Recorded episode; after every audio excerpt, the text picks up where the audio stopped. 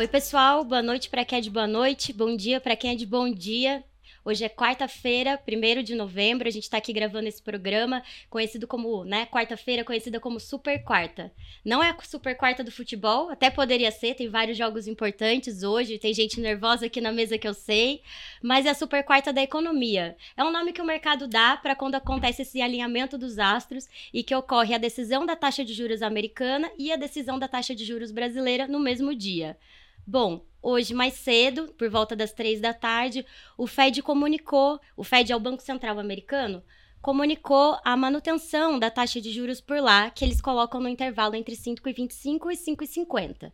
E agora há pouco soltou o, o Compom soltou o comunicado, falando que vai reduzir mais uma vez a taxa de juros da Selic aqui no Brasil em 50 pontos, chegando então a 12,25. Bom, para quem ainda não está acostumado muito a acompanhar aqui a gente, está chegando pela primeira vez, vou explicar um pouquinho a dinâmica. A gente sempre convida alguém do time de economia do Banco do Brasil para estar tá aqui com a gente, analisando o comunicado e trazendo os pontos principais. E hoje a gente está aqui com o Vinícius. Tudo bom, Vinícius? Seja bem-vindo. Tudo bem, Débora. Obrigado pelo convite. Boa noite a todos. Boa noite, Yuri. E a gente está com o Yuri também, que talvez vocês já conheçam aí dos nossos outros programas aqui do Banco do Brasil. O Yuri é o especialista em estratégia de alocação aqui do banco e vai trazer também para gente algumas análises, como é que também essa nova decisão do Copom pode impactar nos investimentos, na renda fixa, na renda variável, enfim. Para quem investe aí nesses, nesses setores ou está querendo começar a investir, fica com a gente. Bom, vou direto e reto, Vinícius, vou começar contigo. É, saiu o comunicado, alguma novidade, alguma coisa de diferente do que estava previsto. A decisão estava prevista, né? Veio dentro, dentro do que o mercado estava projetando. Mas tem alguma coisa ali nas entrelinhas para a gente ficar de olho? Perfeito, Débora. Eu acho que a decisão foi totalmente em linha com o esperado, tanto lá fora como aqui, tá? E aí, falando do teor do comunicado, sem grandes novidades. É, nos Estados Unidos, praticamente um copy-cola do próprio comunicado de setembro, tá? É, manutenção da taxa de juros, sem grandes novidades dos próximos passos do Fed, um texto praticamente novamente idêntico ao que a gente viu. Falando do Brasil, também. Uh, corte de 50 pontos, em linha com o que o próprio Comitê de Política Monetária já tinha anunciado na, próxima, na decisão anterior, desculpa, em setembro, que se nada de mais de extraordinário acontecesse, a gente teria mais um corte de 50 pontos é, na reunião de hoje, como de fato aconteceu. Na decisão de hoje não foi exatamente um copy cola como nos Estados Unidos, porque o, o, o Copom ele fez uma, uma menção de um cenário global que está um pouco mais deteriorado mas em grandes linhas, tanto lá fora como aqui, uma decisão sem novidades e um comunicado sem grandes novidades também. Interessante você colocar isso, né, de, de sem muitas novidades, mas com essa ressalva um pouquinho do, do cenário externo, é, eu, eu até ia te perguntar isso, porque, na verdade, desde a nossa última reunião, muita coisa aconteceu, tanto na questão das taxas de juros internacionais, quanto a gente viu estourar o conflito no Oriente Médio, né? Que os mercados, enfim, o mundo todo está acompanhando é, de perto e, inclusive, com possíveis desdobramentos. Isso, de alguma forma, está afetando a economia brasileira? Tem alguma coisa para a gente ficar de olho? Não, perfeito. Eu acho que, de fato, o cenário global se deteriorou bastante desde a reunião de setembro. O próprio Copom ressaltou isso no seu comunicado de hoje, mas eu diria que grandes impactos ainda para a economia brasileira a gente não tem tanto. É, em partes, a decisão de ou uma elevação de taxas de juros no mercado norte-americano e a perspectiva de como isso vai reverberar para 2024 tem afetado preços dos ativos no Brasil, questão de bolsa, câmbio, é, indicadores de risco, mas ainda eu diria que é de uma forma bastante contida. É a mesma questão do conflito. A gente viu um aumento nas incertezas, mas quando a gente vai tentar retratar a atividade econômica mesmo, a gente tem visto indicadores relativamente piores nos últimos meses, mas eu acho que é algo, um olhar mais pelo retrovisor, algo que já era esperado. Não é ainda uma consequência desses eventos que estão acontecendo é, no cenário global. Não quer dizer que eles não vão impactar o nosso cenário, mas eu acho que é muito cedo ainda para a gente ver isso sem mencionar preço dos ativos. O lado mais real da economia, digamos assim, a gente ainda não viu, uh, no nosso ponto de vista, um efeito mais prático. Legal. E aí, Yuri, queria passar a bola para você e continuar falando de cenário externo. Eu sei que sua agenda hoje estava agitada, concorrida. Agora há pouco você estava gravando o vídeo das carteiras sugeridas, né? Que é aquelas as nossas sugestões de investimentos aí para o mês de novembro.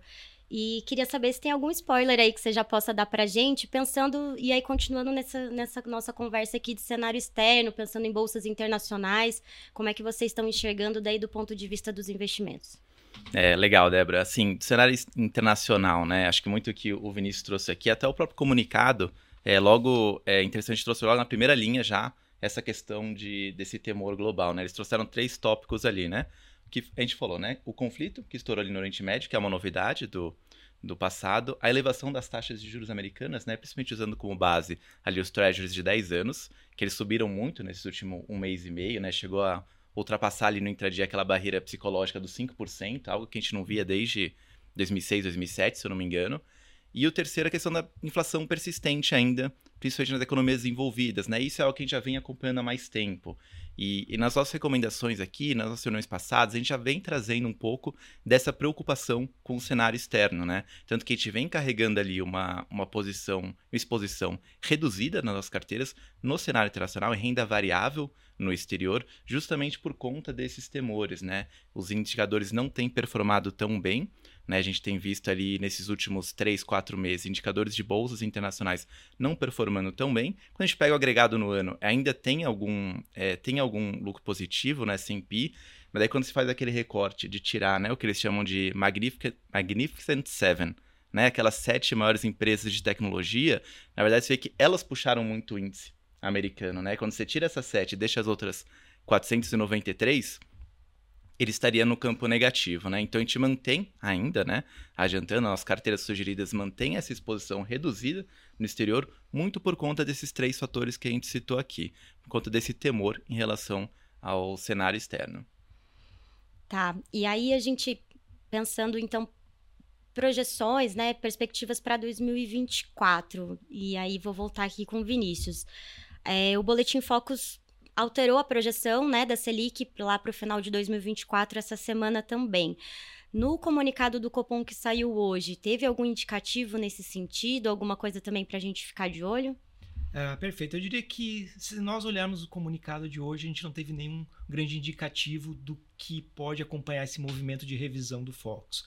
O que, que o Copom falou? É tudo mais constante, esse passo de corte de 50 pontos continuará nas próximas reuniões. Aí o plural é importante, porque a gente entende que na última reunião de dezembro e, e na reunião de janeiro, o corte de 50 pontos persistirá. Novamente, se seguir nessa linha, a gente pode imaginar que corte de mais 50 pontos ao longo das reuniões em 2024 pode continuar. E eu queria dividir dois pontos nessa análise. É, por um lado, quando a gente olha os dados domésticos, a gente está vendo uma atividade econômica um pouco mais fraca. É, tem outros pontos, como a própria inflação de serviços, que era uma grande preocupação, não deixou de ser exatamente, mas ela tem mostrado uma certa qualidade um pouco melhor nos números, ou seja, uma inflação um pouco mais benigna do que era é, imaginado. Mas, por outro lado, a gente tem alguns pontos de atenção, como o próprio fiscal aqui e como foi comentada a questão do global. Então, 50 pontos, eu acho que é um ponto, um caminho, um plano de voo mais neutro para o Copom hoje. Poderíamos acelerar o passo para 75 por conta de dados de inflação melhores? Em algum momento, talvez sim. Mas por conta do global, eu acho que coloca esse ponto de cautela é, para o Copom. Agora, o que está se discutindo? Se esses 50 pontos, a depender do que for acontecer em taxas de juros nos Estados Unidos em 2024, ou seja, se as taxas de juros americanas ficarem muito altas por muito tempo, talvez, e é isso que é um ponto que começou a ser discutido, é, o Banco Central Brasileiro pode começar a diminuir um pouco do ritmo de cortes lá para meados ou segunda metade de 2024. Eu acho que hoje, colocando tudo na mesa, o que a gente pode dizer? Os próximos passos do Copom é redu redução de 50 pontos por reunião. Até quando? Nós não sabemos. Esse é o plano de voo que, por hora, o Copom pretende agir a depender do que for acontecer lá fora, ele pode levar a reduzir esse passo ou não. Mas isso eu acho que é uma discussão que a gente vai ter que esperar um pouquinho mais para ver quais são os desdobramentos, tanto do conflito como da própria política monetária nos Estados Unidos. Que começa novembro, a gente já está pensando no fim de ano, já pensa no ano que vem, né? E aí, vou continuar falando de 2024 aqui, Yuri, só para a gente continuar nesse papo Porque é isso, estamos quase lá. É, é, e com cautela, né? Realmente tem muita coisa acontecendo para gente, a gente ficar de olho. Mas essa semana também o pessoal do BB Investimentos divulgou as carteiras sugeridas de ações para o mês de novembro e eles trouxeram também a, a, não uma revisão, mas uma projeção do Ibovespa para um preço-alvo, né? Do Ibovespa para dezembro de 2024, é, em 131 mil pontos falando de. A gente está aqui falando de Copom, falando de Selic, mas lógico também o pessoal vai querer saber de falar de Bolsa Brasileira, falar de renda fixa. Então, pensando aí, olhando para os investimentos, como é que estão aí as perspectivas para vocês? O que, que as nossas carteiras sugeridas estão projetando? É legal, Débora. Acho que sim, para renda variável local, né? A gente está com uma perspectiva mais positiva que renda variável no exterior, né? É, quando a gente pega, né, muito do que você trouxe agora, do o Fed lá, ele chegou agora num pico, do, da política de aperto monetário e agora estão medindo, né? Pegando os indicadores, acompanhando para ver quando a gente vai começar os cortes. O Banco Central Europeu também chegou, né? Fez o skip na semana passada. Então, ele, os países envolvidos estão nesse processo de chegar no topo, agora estão avaliando para ver quando vão começar os cortes. A gente aqui, né, os países emergentes, o Brasil, a gente fez esse ciclo de uma forma mais rápida. Então a gente começou esse ciclo de cortes mais cedo. E geralmente, quando a gente tem, a gente tem vários estudos, a gente tem históricos que a gente consegue observar, quando a gente começa esse início de ciclo de cortes, né, de afrouxamento monetário, a gente tende a ter um, um, um ciclo mais favorável para determinadas classes de ativo. Então, a renda variável é uma delas, né? O ciclo de equities começa quando a gente começa a ter um dinheiro, de certa forma, é, mais barato no mercado para as empresas poderem investir mais, poderem expandir as suas operações. Então, de certa forma, a gente está sim com um prospecto mais positivo para renda variável, tanto que o preço-alvo que saiu hoje para 2024, a gente tem um prêmio ali, se comparar com o Ibovespa, da forma que está hoje. E daí para essas sugestões também, inclusive, se eu não me engano, já saíram hoje, né, as carteiras fundamentalista do BBBI, devem tá, estão todas Isso. ali já no, no Investalk, Exato. certo? Então, quem quiser, assim, é, informações mais detalhadas sobre quais ativos comprar, podem consultar também nas carteiras específicas de ações do BBBI. Não, bacana. E em breve também a gente vai soltar as perspectivas para 2024 do ponto de vista de bolsa e tudo mais. Enfim, acompanhe que vai ter coisa boa por aí. Gente, bom, por hoje era isso. A ideia aqui é o papo é ser rápido, direto e reto mesmo, sem enrolação, para a gente trazer para vocês os principais pontos é, do que foi discutido na reunião, do que, que a gente está projetando né, e pensando aí para os seus investimentos daqui para frente. É, queria agradecer o Yuri, queria agradecer o Vinícius. É, sejam sempre muito bem-vindos para a gente poder trazer aqui informação para os investidores. E tem que ter aquele momento jabá, né? Ativa o sininho, aquela coisa, mas eu queria novamente fazer a propaganda do Investtalk para quem ainda não conhece, investtalk.bb.com.br. É o nosso portal de conteúdo que está no ar, trazendo informações do mercado financeiro, análises econômicas. O Yuri e o Vinícius estão lá produzindo conteúdo, entre outras áreas, né, com outros especialistas do BB.